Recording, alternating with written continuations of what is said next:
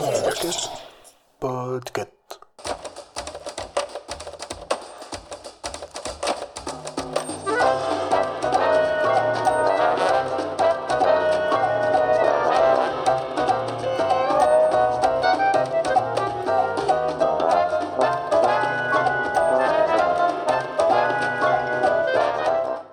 Salut mes petits cow-boys, ici Corée et j'ai pu vous dénicher un livre qui fleure bon le western.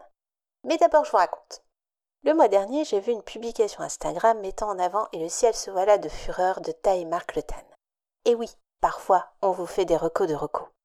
Et la couverture me rappelle de suite l'Amérique, les étendues sauvages, tout ça, tout ça. Rappelons-le, j'allais bientôt me prendre une semaine de vacances. Autant vous dire que j'étais très aisément corruptible. Je me raisonne un tout petit peu, vous voyez venir, et je lis le résumé pensant que peut-être, éventuellement, ça n'allait pas me plaire.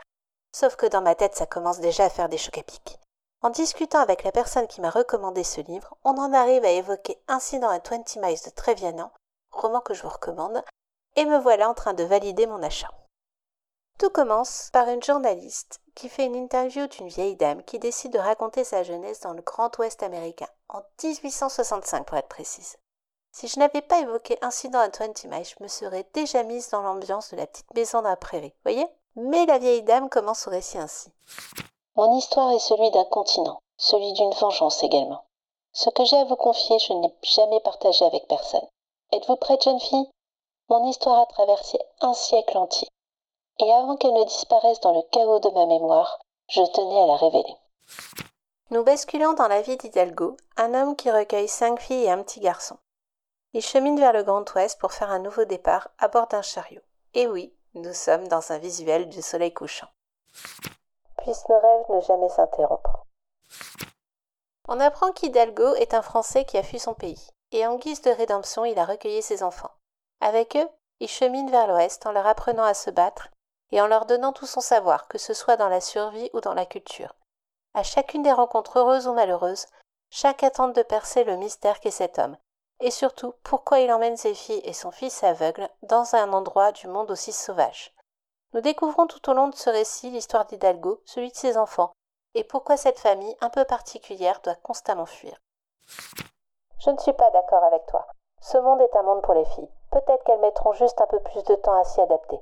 Et c'est sûrement à cause de salopards dans ton genre.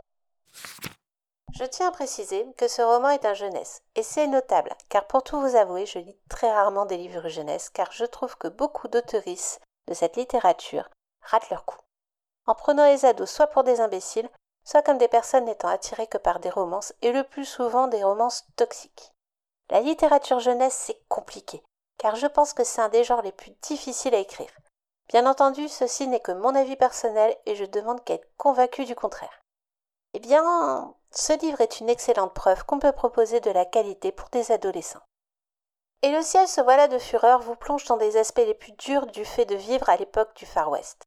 On voit Hidalgo leur apprendre à monter un camp, à chasser, à pister, mais aussi à boxer, à tirer à l'arc et au fusil. Oui, même Anton le petit garçon aveugle.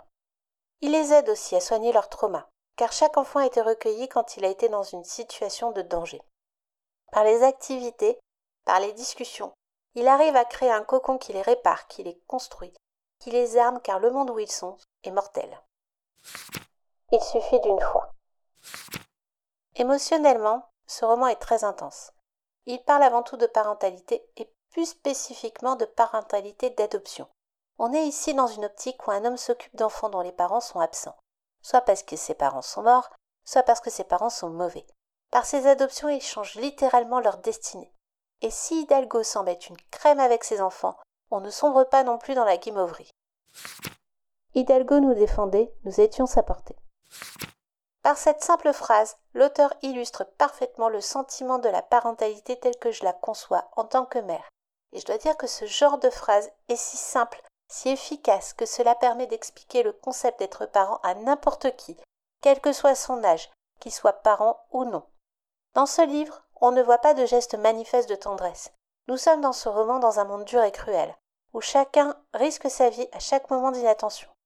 Et pourtant ces enfants se sentent en sécurité avec cet homme et armés surtout. Et selon moi, c'est ce sentiment que doit ressentir chaque enfant dans sa famille. Il existait des milliers de façons de mourir dans l'Ouest sauvage. Et pourtant, Hidalgo est loin d'être parfait. On sait qu'il est parti de France pour fuir son passé. Qui plus est, on se rend compte au fil du récit qu'il est plus qu'une fine gâchette. Et même s'il est doux avec ses enfants, on se rend très vite compte que face à des hommes menaçants, c'est une machine à tuer et qu'il vaut mieux ne pas se retrouver contre lui. Le goût du sang est un des plus forts qui puisse exister. J'ai adoré ce récit. L'auteur ne triche pas avec vos émotions. Il alterne entre les moments très stressants avec des moments de pure paix. Il traite du deuil, de trauma et de survie de manière très honnête, mais aussi avec le tact suffisant pour des ados. Si vous devez découvrir ou faire découvrir le western par le livre, et le ciel se voilà de fureur est parfait pour ça. Il peut même faire un pont entre deux générations. Lisez ce livre, car c'est à quoi doit ressembler un livre jeunesse.